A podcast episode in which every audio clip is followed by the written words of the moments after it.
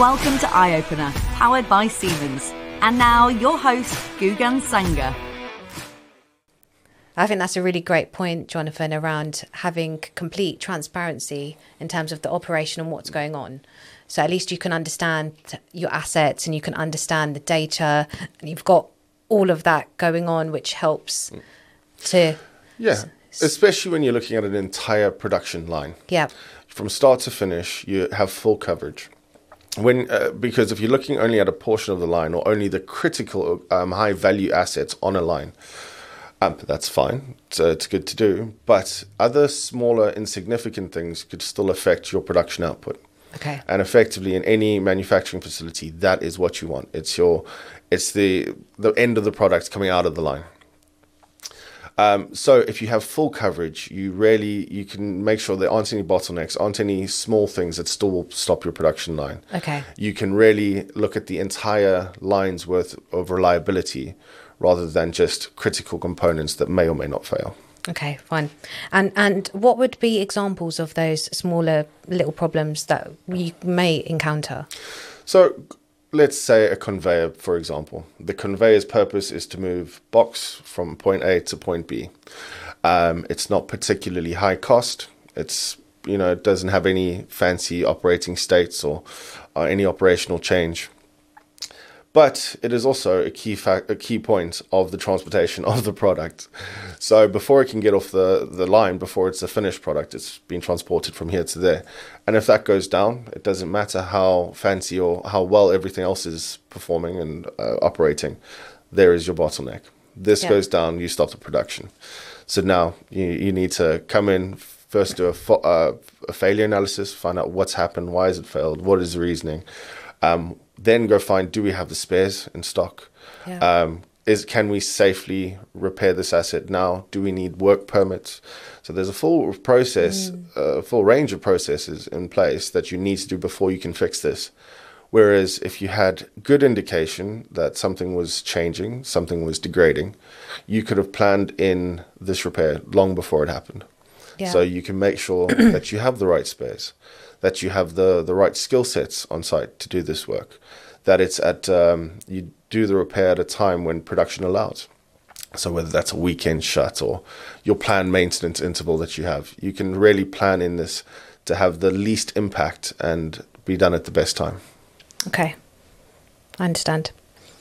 Um, so I guess from a Senseye predictive maintenance perspective, how can the software help support um, the need for data?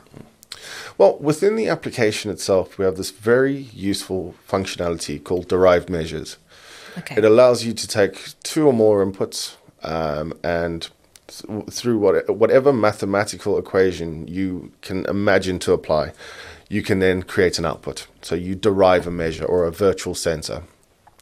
This is extremely useful when, if we look at the existing infrastructure, for example, if we're getting data from an existing infrastructure, you may have two measures a motor current and speed. Okay. And just as measures themselves, yes, they're useful. But now we can start to build relationships between them. We can start to apply and derive further measures from this. Um, if we look at pressures, an input and an output pressure, for example, maybe we want to know the difference between your delta. So we can derive that as a measure and monitor the difference between the two inputted measures. So the application's got that functionality within itself. But um, as a company, we are very much geared to guide our clients to the right type of hardware. So not only do myself and my team assist with this, um, we've got all of our delivery engineers are highly skilled and very, very experienced. Um, they understand what other customers have used and other clients have used. Um, they have their own real world experience. Um, so we very much guide our clients through the process of identifying what data is required, and then we can help them assess what hardware is Okay. is then going to be installed.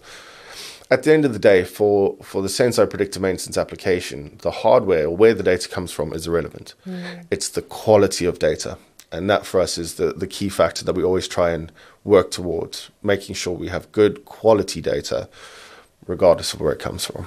Okay, brilliant.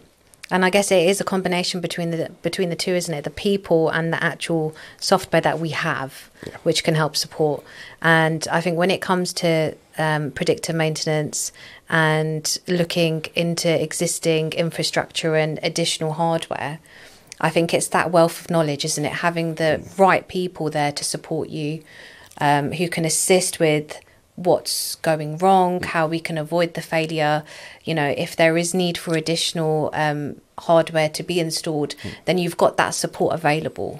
Yeah, absolutely. So if I look at my experience, I spent 10 years, just over 10 years, as a condition monitoring engineer. Okay. So I'm certified and experienced in vibration analysis, oil and fuel analysis, thermography, and ultrasound. So when I go in, into an industrial environment, because I've worked in almost every industrial, almost in dev, every, I've worked in almost every industrial sector uh, around. I'm familiar with the assets. I'm familiar with the processes. I understand what is unique between a motor in a chocolate factory and a motor in an automotive factory. Yeah. Um, and that really does uh, help me assess what type of data is going to be required. Um, and then what type of sensing will be required. Okay.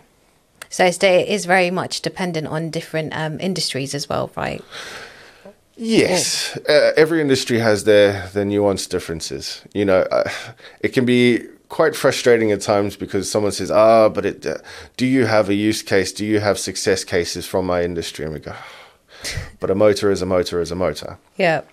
But there there are differences. There are differences in the way that these motors will be used, the way that they're going to be run, what it is that they're driving, um, the operational changes that they have. Uh, some industries, you'll have lines that just chug on at a steady state, um, and others that have constant changing speed. How would you decide whether or not to um, invest into hardware? So, I was recently asked to scope out a sensing solution for slow rotating equipment. Now, slow rotating equipment is quite hard to monitor because normal vibration doesn't cover that. Okay. Uh, a vibration works off of, if you look at the frequency ranges, it starts really from about 10 hertz upwards, and you're looking at rotations of, let's say, 300 RPM. That's your starting speed. This is, well, the application I was asked to scope out for was uh, 30 hertz, or sorry, 30 RPM. Okay.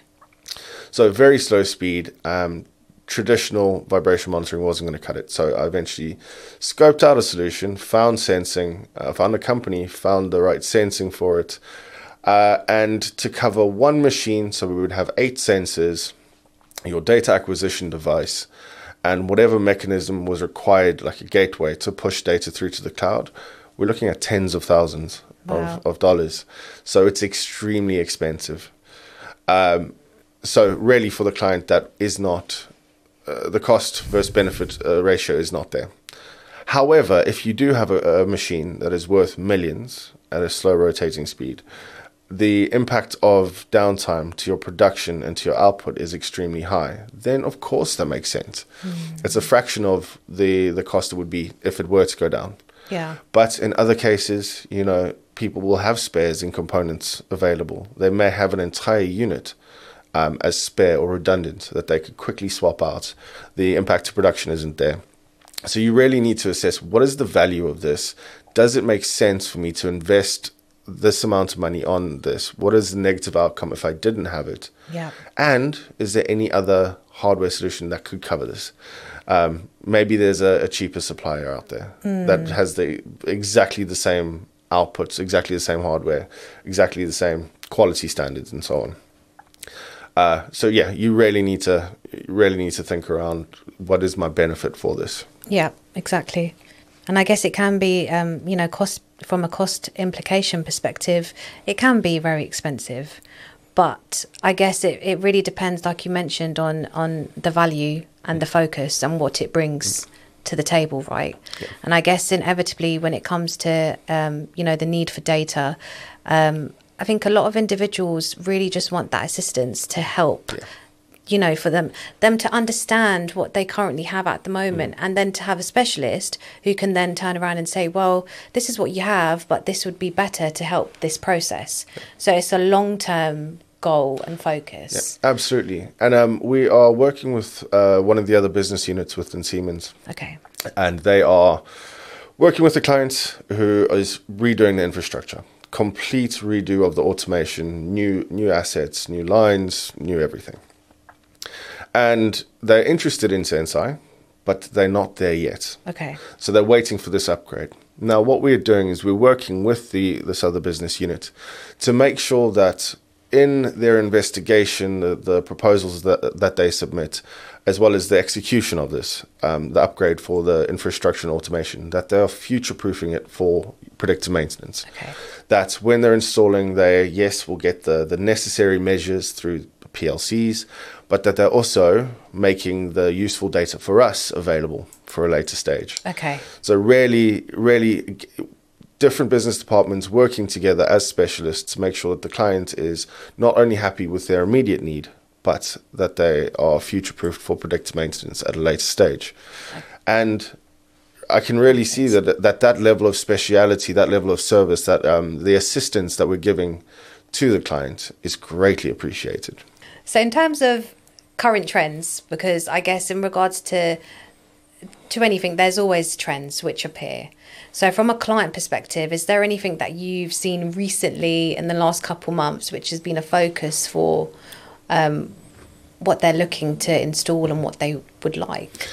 Yeah, so I think as technology gets better and better on a daily rate now, there are new technologies that people want um, that they want to test out for whatever reason. So typically, it's uh, um, previously we would have had just wired sensors. So a sensor that was wired. Um, the wiring would be your data path, but it also could be supplying power to the sensor itself um, with technology now, Bluetooth sensing has uh, and wireless Bluetooth sensing is extremely popular. Okay. So uh, everything you place the sensor on, uh, it has a certain amount of battery life, two to five years roughly, depending on your sampling uh, frequency rates. And that will go to data uh, data acquisition device, and that will then get pushed to the cloud. So those are particularly useful when you don't, don't want to have the wiring costs and the additional installation costs. So very useful. Downside of them is you have to change the batteries ever so often. Okay. Um, also, depending on the, the size of the environment you want to put sensing on, depending on what you have in the way, you have to think around how far away can my sensor be from the data acquisition? Um, is there something in the way that's blocking that data path? Uh, there's also technologies uh, such as mesh technologies where every sensor acts as a, a data acquisition device and a transmission path. So you can actually extend the range between your your gateway and the sensors. You can mesh them all together in a network and use that as a path through. There's also technologies like LoRaWAN uh, that are out there. So yeah, I would definitely say there's been a lot of focus on wireless technology and the increase in that, and it uh, it is getting very good.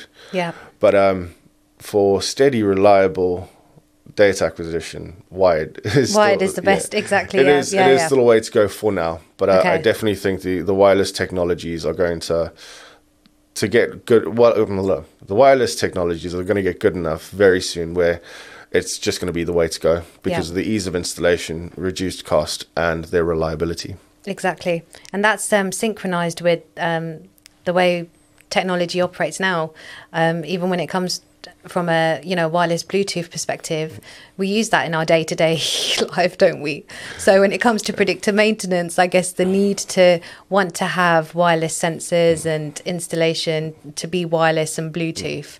Um, there seems to be much more of a increasing demand, like you mentioned. So- Absolutely, and I think you know I think any project manager will want to have the state of the art solution installed. Yeah. um, people want to use technology for the betterment of their lives, and it's it's completely natural to to want to be, you know, uh, at the forefront with the trends that are going on. Yeah. But again, you need to you need to always think about what is your use case here.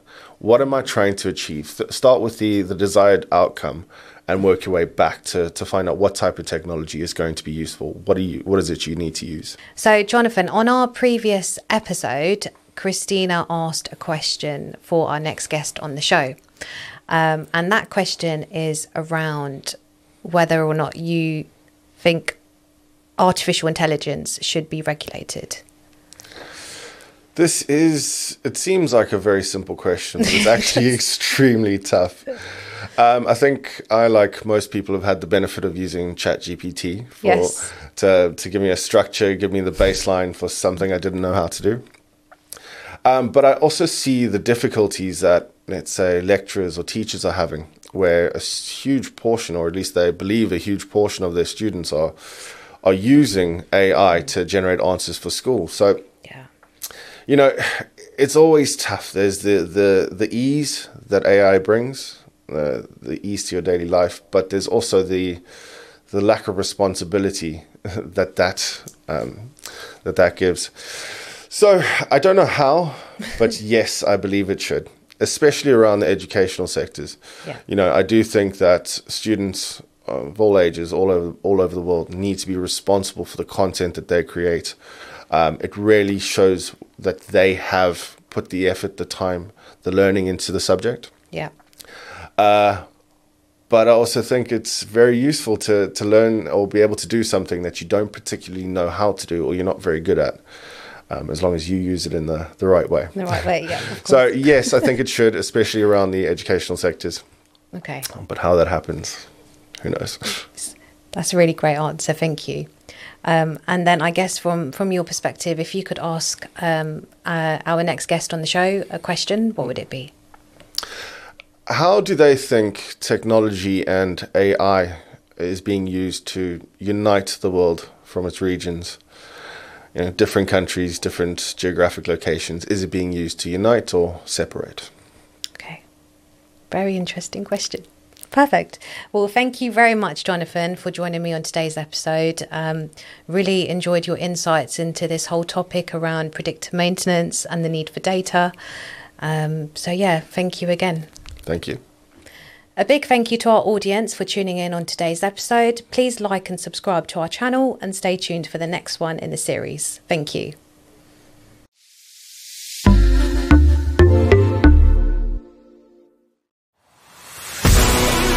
To find out more, search Senseye Predictive Maintenance.